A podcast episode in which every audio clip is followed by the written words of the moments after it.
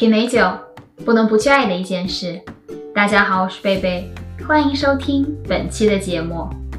在本期的节目当中，贝贝想和大家聊一聊，在葡萄酒的市场宣传中经常听到的一个有些神秘的词 t e w a 风土。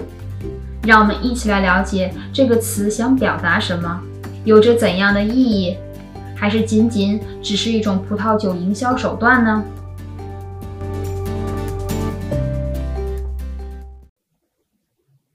法语单词 terroir，风土，来自 terre，意思为土地。它被广泛用于葡萄酒的讨论和营销当中。所谓风土。是指土壤、地势、气候等土地固有的自然环境的总称，它们对葡萄的生长有着重要的影响。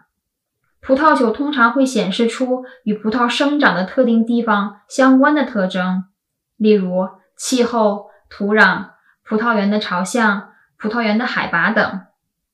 具体来说，风土条件包括气温、降水量、日照量。土壤性质、排水能力、营养成分、土地斜坡角度、方向和标高等，这些是风土的物理定义。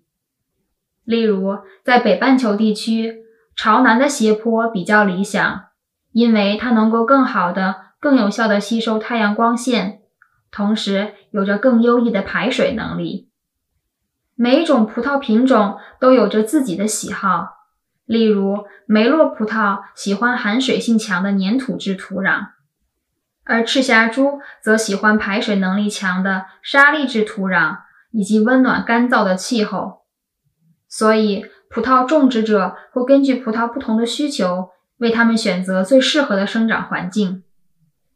最著名的例子为在法国勃艮第金丘上种植的葡萄，彼此相距仅数百米。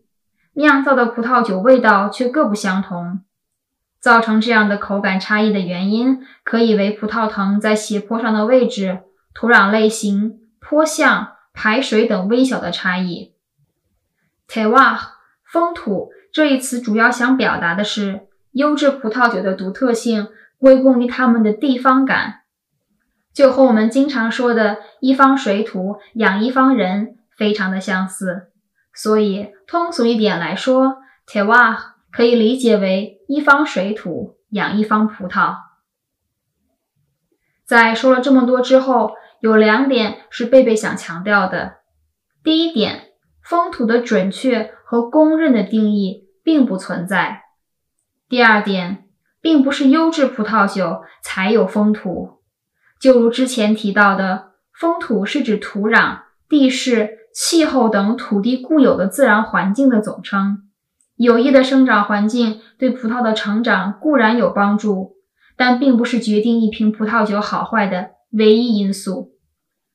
因为风土的准确和公认的定义并不存在，这也就造成了销售者经常在没有先定义风土的含义的情况下使用这个术语，从而为消费者带来了一些困惑。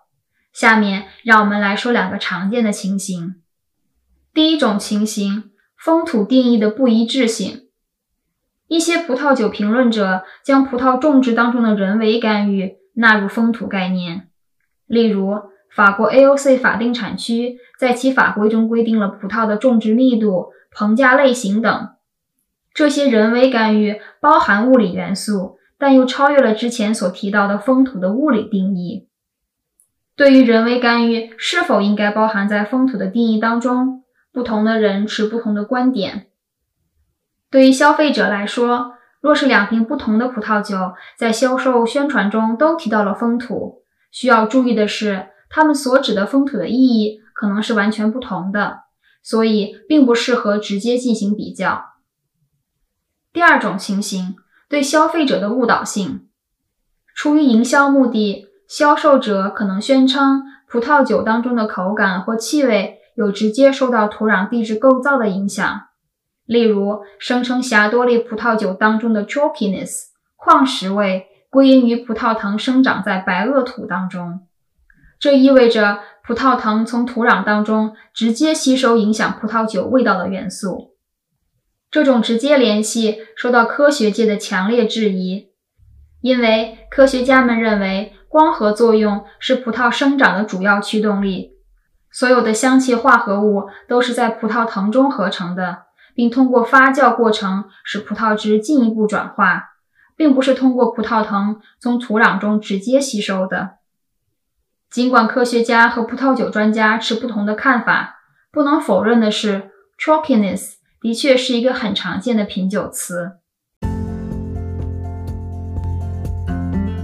在说了这么多之后，相信大家一定都意识到了 t e w a 风土并不是一个神秘的词。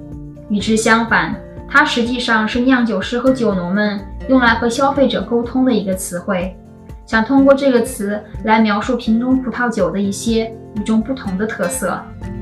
只不过，消费者不能只依靠风土来决定一瓶葡萄酒的好坏。决定葡萄酒味道的因素有很多，例如葡萄品种、酿造手法和技术，以及收获年份，都可以很大程度地影响葡萄酒的品质与口感。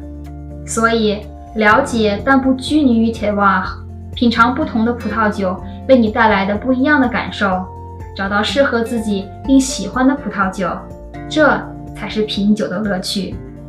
非常感谢你收听本期的节目，别忘了为美好生活而干杯。我们下期节目再会。